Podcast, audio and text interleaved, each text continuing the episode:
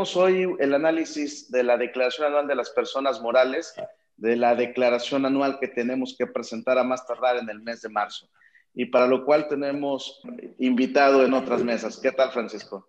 Encantado, la verdad, un gran gusto. Y a Néstor Gabriel López, maestro en impuestos, presidente de la Comisión para la Prevención del Lavado de Dinero. Néstor, muchas gracias por darnos tu tiempo para esta mesa de análisis.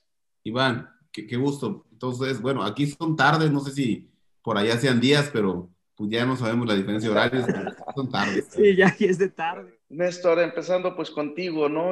¿Qué hay de la declaración anual? Ya ves que para el tema de hora de la declaración anual de las personas físicas, el no presentarla se va como, un, como ya un delito. Eh, para las personas morales, ¿estamos bajo la misma tesitura? Mira, hay que recordar que el tema de las personas morales, eh, de acuerdo con el, bueno, todas las personas de acuerdo con el sexto del Código Fiscal, eh, todas las declaraciones tienen una connotación de afirmación de verdad, porque finalmente se hacen bajo de protesta de decir verdad y de con el Código de Procedimientos Civiles y el Código de Procedimientos Penales vinculado, evidentemente una mala declaración o una, una declaración errónea o falsa, pues evidentemente puede ser tema penal de sí misma, de siempre.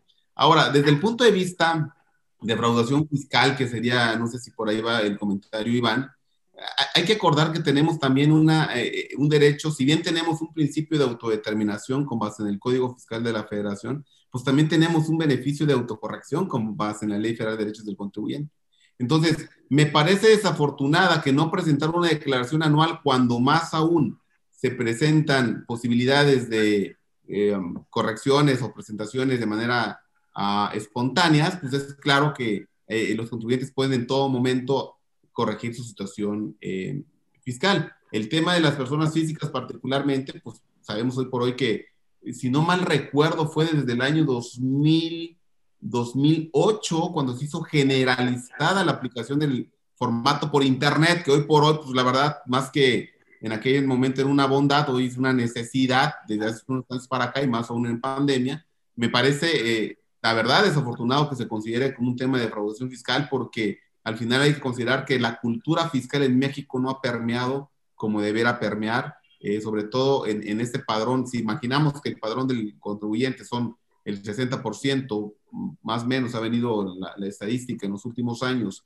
personas físicas asalariadas, y, este, y esas tan solo las que presentan una, una, declaración. Ahora, una persona física, desde un punto de vista, eh, lo voy a poner informal, que no alcanza el tema de los delitos fiscales, hay que decirlo, son delitos dolosos, ¿eh? no culposos el, tema del delito fiscal. Habría que ver por qué no presentó su declaración fiscal, o sea, porque no sabía, porque pues le dijeron que no y pues, él no son dolosos los delitos fiscales. Entonces, lo he dejado muy claro la Procuraduría Fiscal de la Federación. Iván. Y pues bueno, ya que nos arrancamos así con ese tema, Francisco, ¿qué necesitamos que tener en cuenta las personas morales para la presentación de la declaración anual, así como de arranque?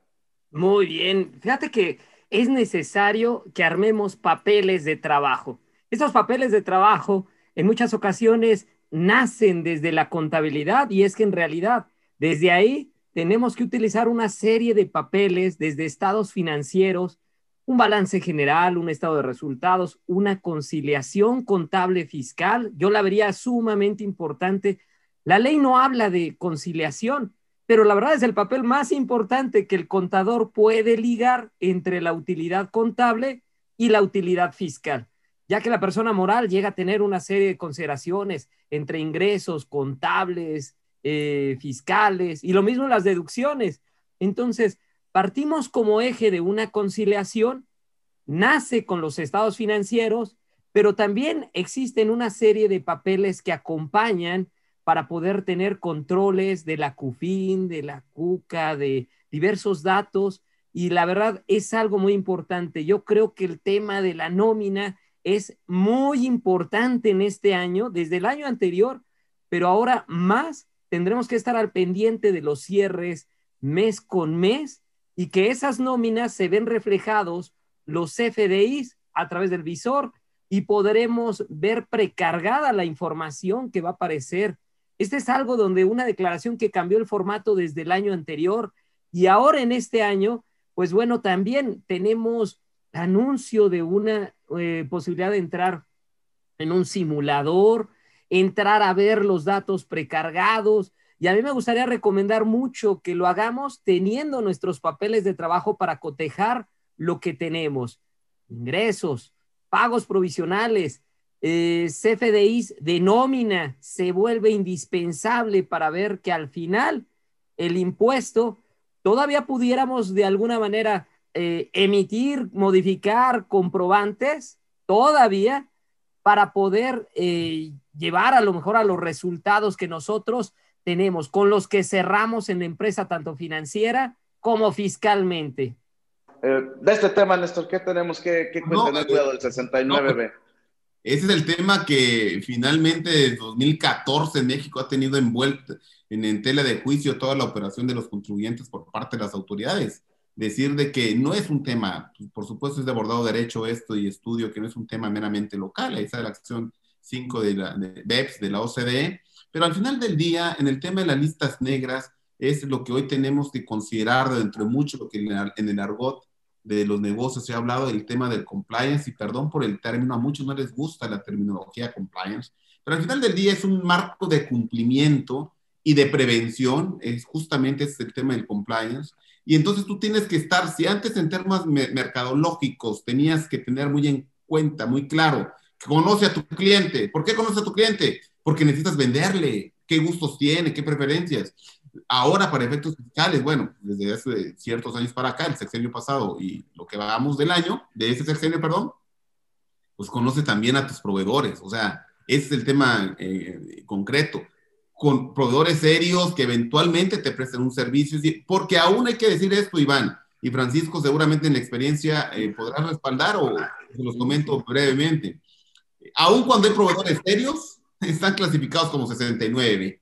Entonces, eh, ¿qué pasa? Porque los, los eh, las maneras o las formas establecidas en ley por las cuales una, una persona puede ser considerado como alguien que emite comprobantes apócrifos, pues son tan vastas como tener una capacidad directa o indirecta. ¿Qué es eso?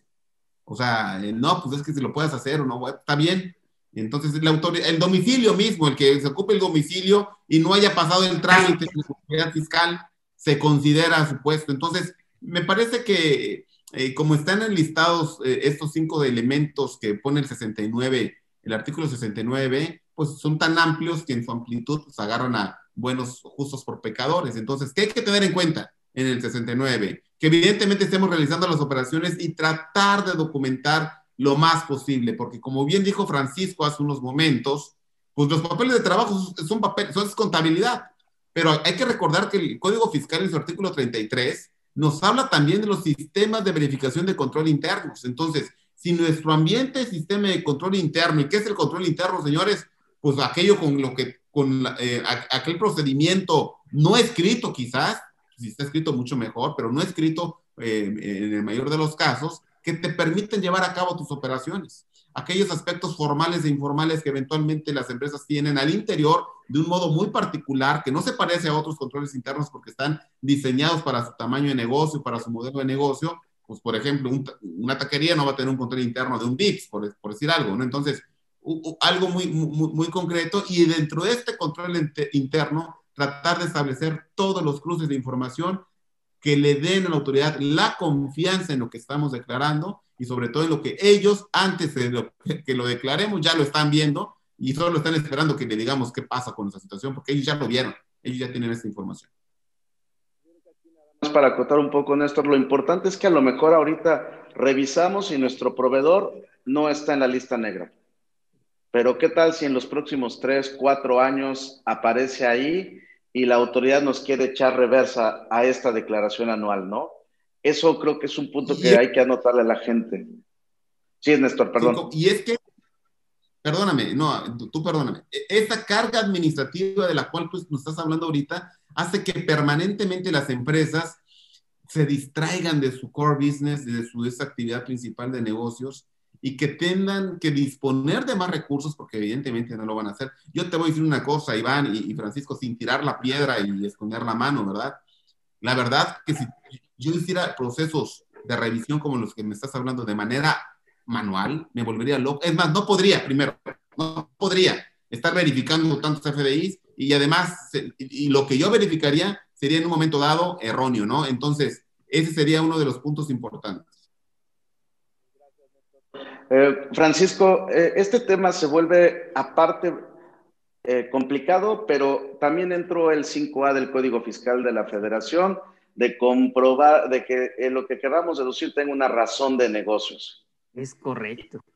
Y esto es un concepto también, como dice Néstor, ya existente por la OSD en muchos lados, pero novedoso en México. Vamos a platicarlo. Fíjate que ahí muy interesante. quiero partir de que antes la deducción de una operación a lo mejor se vio únicamente con el tema de tener un CFDI.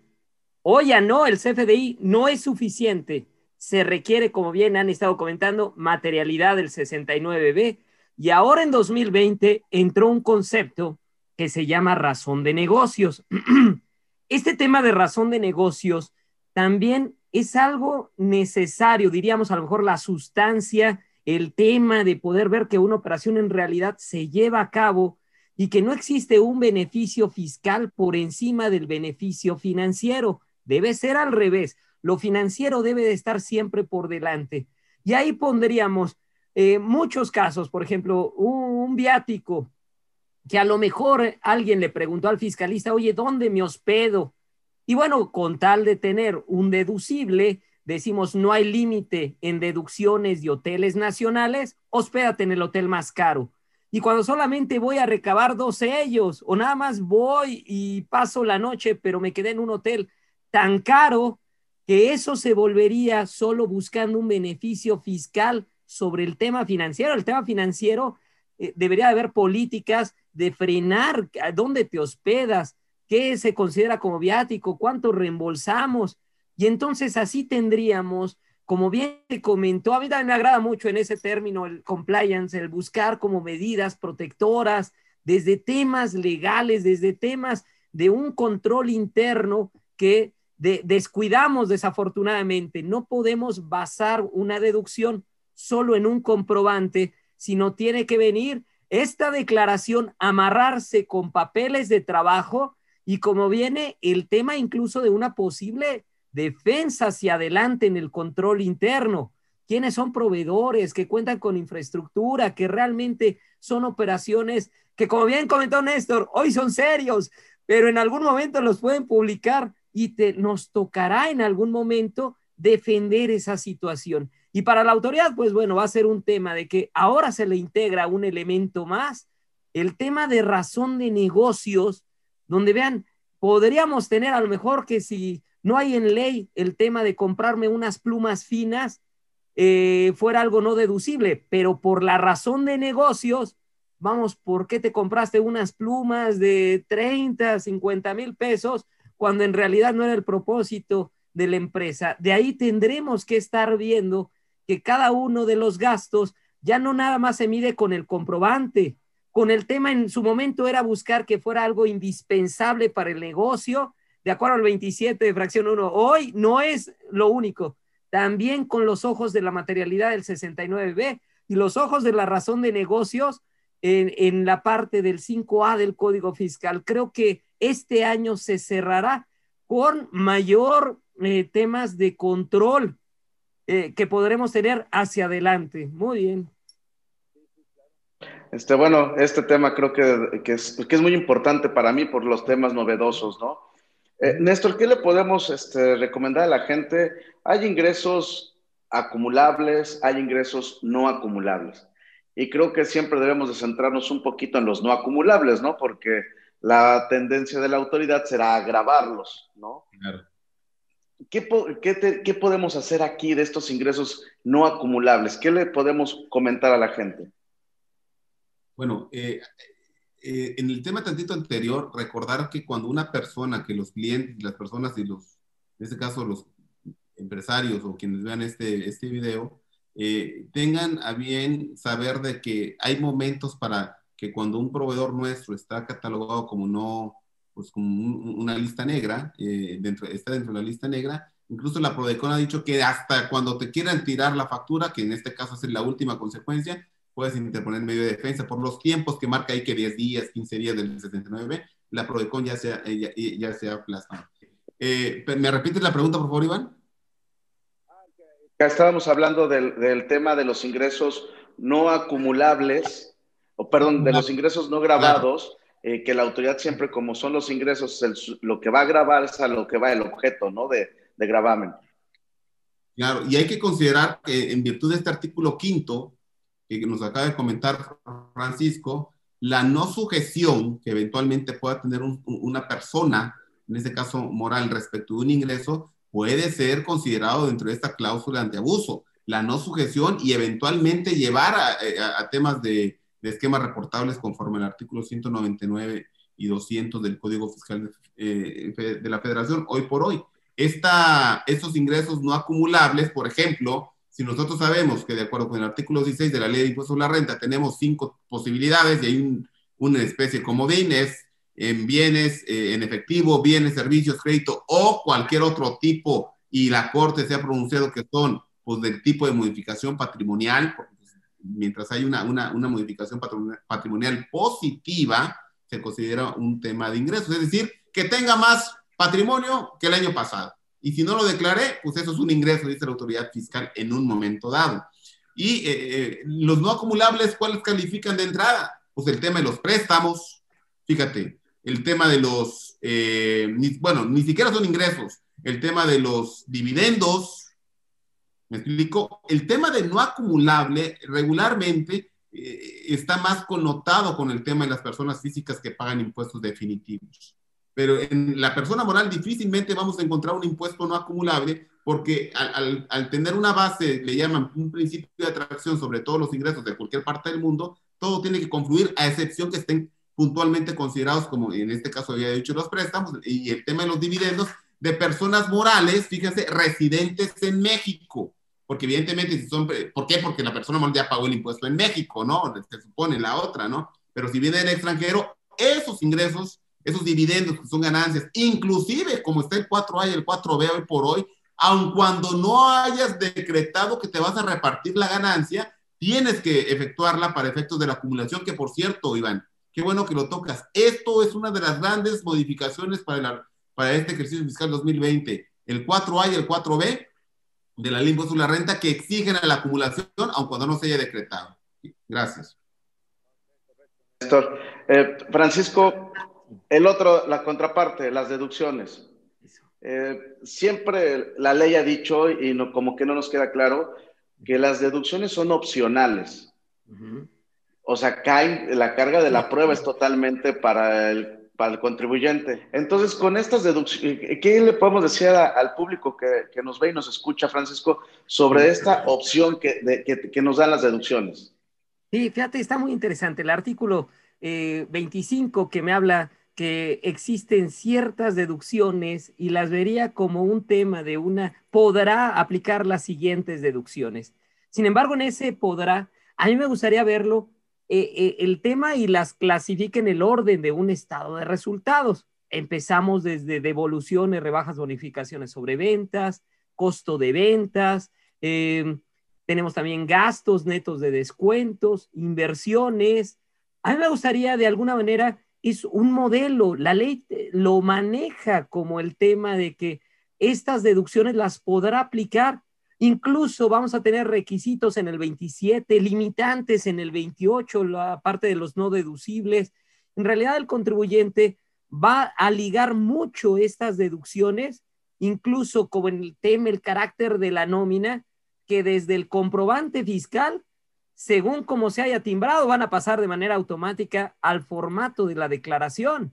Entonces, debemos de ser muy cuidadosos. Efectivamente, se ha manejado un tema de una opción, un podrá, pero es dentro de la gama que puede aplicar dentro de, no le aplica lo mismo, la misma forma a una inversión que una inversión de un gasto, porque el gasto se aplica en el ejercicio y la inversión se deprecia y de acuerdo a los reglas de la sección 2, capítulo 2 del título 2. Entonces, esa parte de que tienen consideraciones especiales, una inversión, un costo de ventas, costo de ventas no puede ser costo si no está relacionado a un ingreso. Y ahí en el costo de ventas hay mano de obra, hay también eh, inversiones, materia prima. Entonces, esta declaración anual yo la pondría que va a tomar muchos elementos que dentro de la contabilidad, como se está manejando el costo y el gasto en la contabilidad, lo fiscal tiene también una figura, una aplicación que reúne requisitos, que tiene temas eh, de aplicación.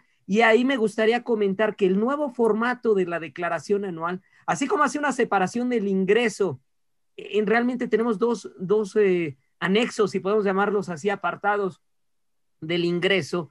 Uno para poder clasificar al ingreso y otra para meter el ajuste anual por inflación. Esos dos son de ingresos.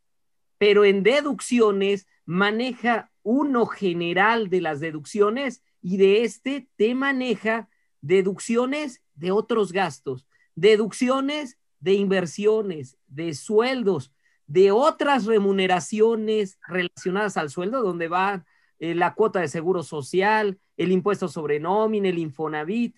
Entonces tendremos que ser cuidadosos al momento de clasificar, así como el ingreso que se jala de los pagos provisionales, la deducción que las que derivan de CFDIs Así lo va a hacer el tema de la nómina, el asimilado. Las demás tendremos que ser cuidadosos y que también hasta estar al pendiente de lo que está timbrado. No quiero decir que coincida, porque son bases distintas los CFDIs que hoy están subidos en el repositorio del SAT y probablemente ni siquiera estén en la contabilidad. Pero algo que sí tiene que estar haciendo la persona del anual es poder conciliar entre lo que dice su contabilidad y lo que está plasmando a la contabilidad. Ahí lo pongo muy, muy importante, definir en la deducción que reúne requisitos, que realmente tiene todo lo que hablamos, infraestructura eh, del proveedor, razón de negocios, son temas que se le agregan en este 2020, pero vamos, debe de ser cuidadoso en los papeles que integran para esta declaración anual. Muy bien, Iván. Fíjate, Iván, que en función del comentario de Francisco muy atinado, sobre todo por el tema de la norma antiabuso y de los no deducibles, y los requisitos de sí, los no deducibles del 28, hay una máxima en el derecho que dice que para la autoridad lo que no le está permitido le está prohibido. Y al particular lo que no le está prohibido le está permitido. Parece un juego de palabras, pero en general eh, mucho se había dicho, ojo, porque a la luz del artículo de, quinto A del Código Fiscal antiabuso, mucho se había dicho que el contribuyente podría deducir lo que quisiera siempre y cuando no estuviera enlistado en el 28, que era lo único que estaba prohibido. ¿Y qué hace el 28? Te prohíbe, te limita o te condiciona. Son los tres eh, eh, eh, acciones o me dijeron repercusiones sobre una partida, sobre una erogación, una inversión, un gasto que los particulares realicen, que los comerciantes empresarios realicen para el desarrollo de sus negocios. Pero en, esta línea, fíjate, de lo no prohibido le está permitido, justamente ahora hay que connotarlo como lo que dice Francisco con la norma antiabuso ¿Hasta dónde estás estirando esta liga que permite decir que estás saliendo de una habitualidad normal, de una operación normal, la razón de negocios, y te lo estás llevando estrictamente a un tema de beneficios fiscales? Porque hay que recordar que las, deducciones, bajo este concepto, no puede haber un catálogo definido de vas a deducir la gasolina, vas a deducir el hotel, no puede, eso no puede existir, porque cada negocio, imagínate ahorita que están los temas de los negocios digitales, ¿Qué, deducen las empresas digitales? Pues por supuesto en un gran consumo, pues eh, eh, dijéramos del software, ingenieros, no puede definir un catálogo en específico, pero hay que considerar que cada negocio debe vislumbrar tres temas esenciales de su, en respecto de sus deducciones. Los requisitos que le llaman estructurales, los requisitos formales y los requisitos esenciales. Y me voy a explicar empezando por el último. Los requisitos esenciales son requisitos que tú tienes, como dice el artículo 27, fracción primera, que erogar gastos, eh, erogaciones que tienes que realizar, sea gastos, inversiones o costos o adquisición de inventarios, para llevar a cabo tu negocio. Está relacionado esencialmente con tu negocio. El requisito formal, evidentemente, te lo pone el mismo artículo 27, a través de que paga con una tarjeta de crédito, con un cheque, paga con que tengas un CFDI, que presentes declaraciones, una serie de aspectos de control que eventualmente son válidos. Y el requisito estructural, cosa que en los últimos años, sobre todo a partir del año 2017 que se estableció en septiembre la, el anexo 20 de la miscelánea definido como está a través de catálogo, que es una locura. Debe tener prácticamente una especialidad, una maestría en emisión de comprobantes fiscales en México, cosa absurda ah, eh, que va en contra del sentido de simplificación tributaria de este principio, el requisito estructural, que significa que cumpla con las formas de emisión de un comprobante. Perdón, hay especialidades ya en eso, creo, del, del anexo 20, lo cual es ridículo, perdóname y estoy mexicano y me gustaría que mi, México fuera más fluido, ¿verdad? Pero de verdad que, oye, ¿puedo deducir un anticipo? Caray, ¿me puedo deducir un anticipo? Te tienes que ir a, em, eh, además que checa los requisitos esenciales y formales, te tienes que ir a checar cómo emites el CFDI del anticipo, porque si en una de esas lo haces mal, venga para atrás toda la operación, y si en una de esas cambias de año, o sea, de diciembre para enero, calamidad, se me viene el mundo encima. Entonces, es, eh, no es fácil cumplir cuando, aun cuando tenemos toda esta vía tecnológica y esta plataforma andada, una cultura que se va generando, pero que todavía no es suficiente al respecto. gracias, Y aquí eh, ponemos el otro tema sobre la mesa. Los precios de transferencia, las partes relacionadas que se tienen que considerar, cuándo, cómo y por qué se deben de estar consideradas y para quiénes en la declaración anual. Y ahora sí que pues Fíjate, a, mí me gusta desde la parte financiera, el estado de resultados maneja la segregación de lo que es parte relacionada, parte independiente. Las reglas contables también nos llevan a un tema de poder llevar una evaluación y presentación. Y habrá a lo mejor, de acuerdo a las obligaciones de una persona moral, en su eh, artículo 76, fracción 9 o 12, los temas de poder llevar incluso hasta con obligaciones de estudios de precios de transferencia. A mí me gustaría que también ha sido un tema que es polémico de, décadas, las partes relacionadas, pero hoy estamos entrando a un tema en donde a lo mejor puntos como había comentado Néstor, los esquemas reportables, temas a lo mejor de las empresas grandes, el tema de reconocer una parte relacionada no debería de ser un tema de que todavía muchas están en discusión diciendo, ¿somos o no somos parte relacionada? Si lo son, deberían plasmar en estados financieros, plasmarlo en la declaración anual y asimismo indicarle hacia la autoridad. Ya a lo mejor habrá obligación y, también maneja por allá un rango, 13 millones de pesos en actividades empresariales, no empresariales, un tema polémico en la parte relacionada nacional, eh, que es la resolución miscelánea la que nos brinda como que la liberación cuando no, no debió de haber sido aquel documento, era de la ley, no de la resolución. Pero vamos, sí lo veo como es el medio, la anual, para poder dejar información muy importante. Por ejemplo, hay un recuadro que para nuestros participantes, quien va a optar por el dictamen, que lo haga en este recuadro. Optas por el dictamen porque si este no lo marcamos, no sirve, ha sido el medio de decirle a la autoridad, me voy a dictaminar. O, por ejemplo, también ya se agregó el recuadro para poner el folio del esquema reportable, que a lo mejor el asesor nos haya indicado. Hoy salió en la mañana que, bueno, se liberan los esquemas, los que no cumplen con un beneficio fiscal en, en más de 100 millones de pesos. Esos que no lleguen a 100 millones quedan liberados del envío del esquema. Muy bien, pero bueno, son información muy importante de empresas que deben cuidar el aspecto del anual en esa formalidad, datos informativos. Muy bien. Bueno, y en este tema, Iván, Francisco, acotando que, claramente ha dicho que es dentro de los requisitos de las deducciones, justamente es otro requisito formal, así como presentación informativa, ¿vale? Informativa de información, es un tema formal, el tema de la parte relacionada lleva consigo esta, eh, darle la claridad a Hacienda, ¿verdad? Al SAT siempre de que los, las transacciones se están haciendo de manera comercial, sin, sin mayor alteración de precios, sobre todo de precios, que es lo que busca, quizás de inventarios para en ciertos momentos, y que eso va a ser fiscalizado. Va a ser, con, ahora sí, con una lupa muy grande cuando la realices entre, entre dos personas morales que tengan un capital común que Gabriel sea socio de la empresa A y la, empresa A le venda a la empresa B, donde Gabriel también es socio. Se llama parte relacionada por capital. No soy socio, pero yo administro las dos empresas. Ok, opera lo mismo, tú, Gabriel, puedes tomar decisiones de precios y de compras, y de, de ventas y de compras, entonces parte relacionada porque tú administras.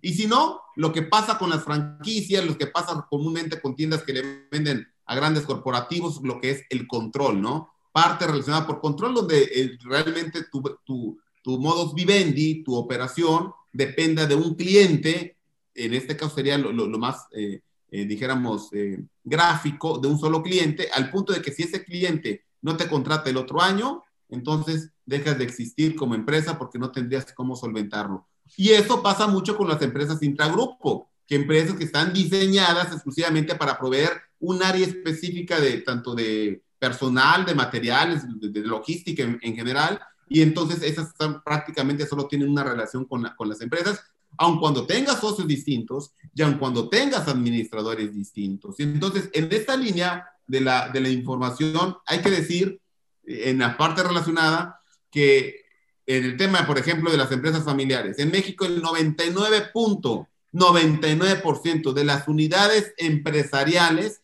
son MIPIMES y el 83% del total son empresas familiares. Entonces, lo más común en México con empresas MIPIMES que es que sean empresas familiares, al menos 8 de cada 10 de las MIPIMES van a ser familiares, y lo más común es que entre ellos, por ejemplo, el socio, el dueño del inmueble, construye la, sociedad y el socio le cobra una renta a la sociedad. Es lo más común que haya partes relacionadas con las excepciones del límite, el umbral de los 13 millones de pesos, que no hay obligación de establecer un estudio, más sí recabar información. Ojo, no hay que hacer el estudio, más sí recabar información que le dé sustento a, esta, pues a esas transacciones, ¿no? Eh, la recomendación es meterse al visor de patrones para revisar que los FDIs que, por ejemplo, toda la nómina y asimilados coincida. Te piden seis renglones muy importantes. A mí me gustaría que los tomen en cuenta. Total de ingresos, ingresos grabados, ingresos exentos, subsidio al empleo, subsidio pagado en efectivo y el más importante, el ISR retenido, que coincida y te hacen una medición, lo retenido con lo enterado, porque hoy lo que están revisando en esas famosas cartas, invitaciones, no te coinciden los FDIs con lo enterado o no te coinciden los pagos provisionales con las anuales. La anual es un eje donde concluye y por eso se paga un impuesto a cuenta del, del impuesto del ejercicio a través de ese cierre del anual. No quiere decir que el ISR no es definitivo. A futuro irá llevando cuentas con cuentas que se manejan en la anual, la CUFIN, la cuca, las pérdidas, el coeficiente de utilidad que servirá para los pagos provisionales en 2021. Tiene muchos puntos muy importantes, pero es lo que tienen que ligar. Papeles de trabajo, lo que mandan en el anual, los FDIs, aunque coincido, no es algo que, oye, no cuadra exacto, no tiene que serlo. te basas de lo contable. Lo contable y lo fiscal sí, aunque el CFDI en muchas ocasiones lo observas, para ver qué estaría pasando y más en tu nómina la pongo como la prioridad y la preocupación en esta anual. Muy bien. Bueno, pues de, dentro de, de, lo que ha hablado Francisco, muy vasto en el tema de las recomendaciones, tan solo puntualizar algunas que particularmente me parecen interesantes que, que el empresario tenga, y bueno, los profesionales de la contaduría tengan eh, mucha atención. El tema, por ejemplo, de los inventarios. Hay que recordar que de repente podemos tener eh, un inventario muy alto eh, en relación a la existencia real y eso puede obedecer a que pues, se dañó la mercancía, se echó a perder, eh, me la robaron, bueno, hacer todos los protocolos debidos para que eventualmente, si son mercancías perecederas, se hubiesen ofrecido en un momento, porque es una obligación legal, a estos bancos de alimentos o a estas empresas que se dedican a los bienes de subsistencia de primera mano, ¿verdad? Hay, está la obligación que hay que ofrecerlos a ellos con una posible Em, em, eh, sanción, eh, dijéramos, no directa, pero sí indirecta, de no poderlo deducir por no haberlo ofrecido. E, es muy importante, para eso sirven los bancos de alimentos. Y que además, si no tenemos argumento de por qué faltan, señores, el IVA nos dice, ¿sabes qué? ¿Te faltó? Esa es base de, de impuesto, sobre, de, impuesto valor agregado. Entonces, los inventarios son clave en, en, un, en una empresa eh, que, los tenga, ¿verdad? Porque me voy al tema ahora de los anticipos.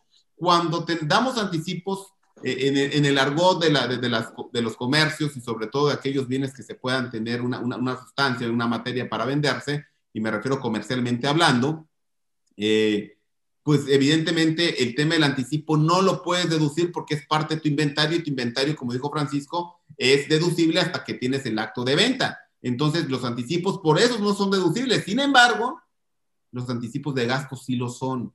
Hay que reunir con los, con, los eh, eh, requisitos que te permitan hacer eso, te dice el artículo 25, último párrafo, en correlación con el artículo 27, fracción 18, segundo párrafo también.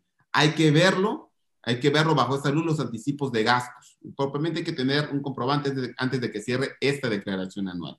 Y el, tema de las cuentas deudoras, señores, importantísimo, tope de pared, cuentas deudoras a nombre de, de los socios de la empresa, porque pueden ser base fiscal para el socio y la empresa va a perder ese dinero porque no lo puede tomar como anticipo de dividendos, cosa que sí se permite dar utilidades en el año al, al socio y luego hacer una cuenta y al final deducirlo de ese año de los dos siguientes, anticipo cuenta de dividendos, eso en una persona mercantil se puede. Eh, sin embargo, si cuando son cuentas no deducibles inclusive, ¿eh? y cuentas deudoras, eh, las no deducibles los gastos que hubieran beneficiado al socio o las cuentas deudoras a nombre del socio o de su familia o de su familia, entonces te pueden generar una partida fiscal de, de, de un impuesto que te puede llegar a un 50% en términos eh, generales, ¿verdad? Y lo último, por supuesto, el control de sus inversiones.